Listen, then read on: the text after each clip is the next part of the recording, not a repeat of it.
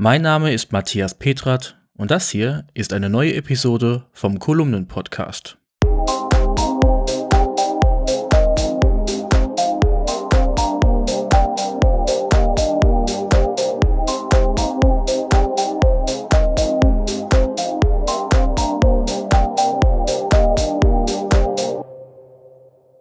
Dieser Podcast kommt mit freundlicher Unterstützung der Firma Rademacher aus Rede im Münsterland.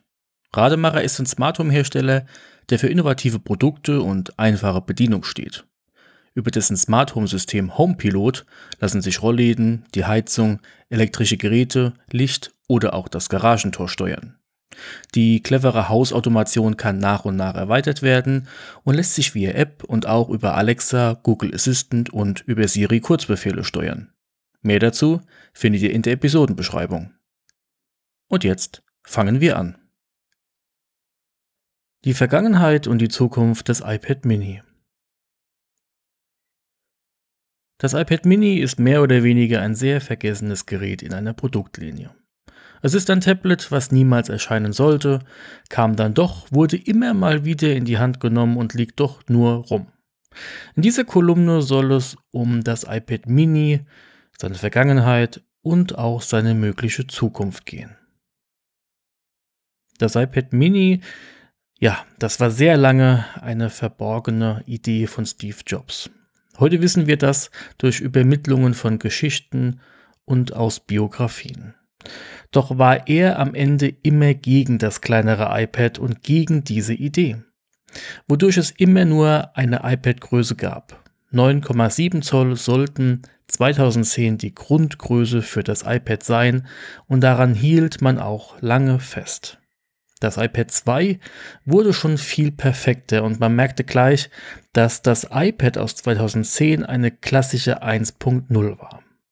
Nun, das iPad 3 war hingegen wieder super dick und auch schwer zugleich und doch das erste iPad mit einem Retina-Display. Das iPad 4 machte dann nicht viel anders, war aber das erste iPad mit Lightning-Anschluss. Und ab diesem Punkt gesellte sich das iPad Mini hinzu. 7,9 Zoll waren ab diesem Zeitpunkt die zweite iPad-Größe im Line-up. Man konnte somit zwischen 9,7 Zoll und 7,9 Zoll wählen und iPad-Modelle waren eine Zeit lang fast immer hardwaretechnisch auf einem Nenner. Dieser Zeitstrang des iPad Mini begann im Oktober 2012 und zieht sich bis heute. Ein Jahr später, im Oktober 2013, erhielt das iPad ein Retina-Display und wurde damit zum iPad Mini 2. Nach diesem großen Sprung erhielt das iPad Mini in 2014 und 2015 immer ein Update und dann wurde es ganz still. Erst im März 2019 kam das iPad Mini 5 urplötzlich und überraschte alle. Nach fast vier Jahren Stille. Und hier war nicht klar, dass es danach wieder drei Jahre still sein würde. Das iPad Mini der sechsten Generation ist seit dem September 2021 das aktuellste iPad Mini Modell und mittlerweile auch schon etwas in die Jahre gekommen. Ein sehr ausführliches Review zum kleinen iPad Mini der sechsten Generation hatte ich euch bereits in einer Kolumne festgeschrieben oder auch in einem Podcast vorgelesen. Nun, Designtechnisch lehnt sich das kleine iPad-Modell in diesem Fall an seinen großen Bruder, dem iPad Pro, an. Und doch lässt es sehr viel vermissen. In 2023 vermisst man bei ihm leider ein ProMotion Display mit Mini-LED-Technologie. Dadurch wäre das Display heller und auch viel flüssiger. Aus diesem Grund greife ich persönlich eher zu meinem 12,9 Zoll iPad Pro statt zum iPad Mini. Auch wenn ich die Größe des kleinen iPad zum Lesen längerer Artikel oder Bücher um ein vieles angenehmer empfinde. Es ist das beste digitale Buchformat als iPad. Das spricht nichts dagegen. Ich würde es hier sogar immer dem iPhone vorziehen, doch hier berühren sich zwei Produktlinien ganz, ganz fein. Das iPhone bevorzuge ich seit dem iPhone 7 immer in seiner größten Größe. Daher waren es bei mir iPhone 7 Plus, iPhone XS Max, iPhone 11 Pro Max, 12 Pro Max, 13 Pro Max, ja und auch jetzt iPhone 14 Pro Max. Das Mehr an Display in der Hosentasche dabei zu haben, hatte für mich schon immer einen Mehrwert im Alltag, auch in Bezug auf die Akkulaufzeit. Mit 6,7 Zoll ist das iPhone nicht mehr weit von den 8,3 Zoll des derzeitigen iPad mini entfernt und hat zudem die um weitaus bessere Displaytechnik verbaut. Damit steht in Bezug auf das Display das iPad zwischen dem größten iPhone und dem größten iPad Pro. Es ist also in einer Nische. Und ich bin mir unsicher, wie günstig diese Nische hier sein mag. Sollte das iPhone 14 Pro Max oder iPhone 14 Pro Ultra ein 6,9 Zoll Display besitzen, so rücken die Geräte noch enger zusammen und berühren sich als Produktlinien noch etwas mehr. Nun, wie sieht die Zukunft des iPad Mini also aus? Tja, grundsätzlich hätte das kleinere iPad einige technische Dinge aufzuholen. Zum einen wäre da die schon erwähnte Display-Technologie.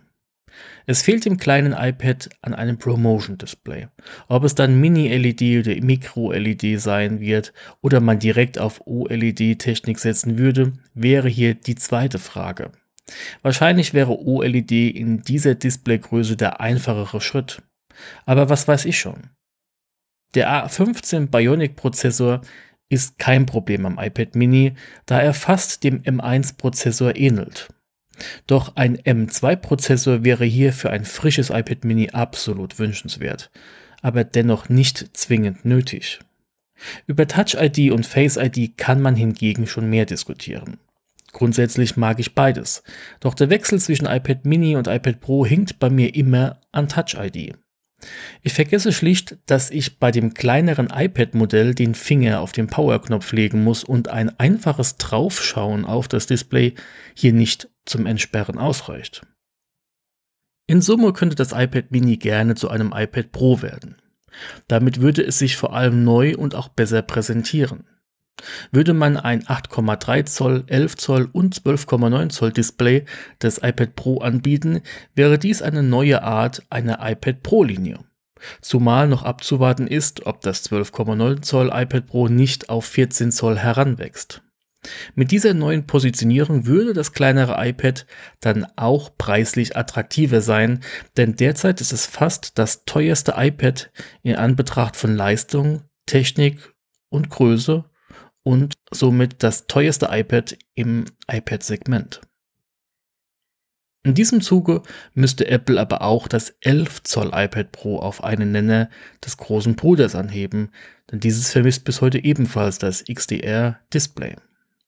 Vielleicht überrascht uns Apple ja mit einem neuen iPad Pro Lineup dieser Art, wo wir wie in früheren Zeiten einmal uns für eine Displaygröße entscheiden und die Features bei allen iPad-Größen gleich oder sehr ähnlich sind. Bis dahin bleibt abzuwarten, welche Zukunft das iPad Mini überhaupt noch sieht. Nun, mich würde interessieren, was ihr allgemein vom iPad Mini denkt und ob ihr Nutzer eines solchen Modells seid. Würdet ihr denn auch zu einem iPad Mini Pro greifen? Gäbe es diese Option?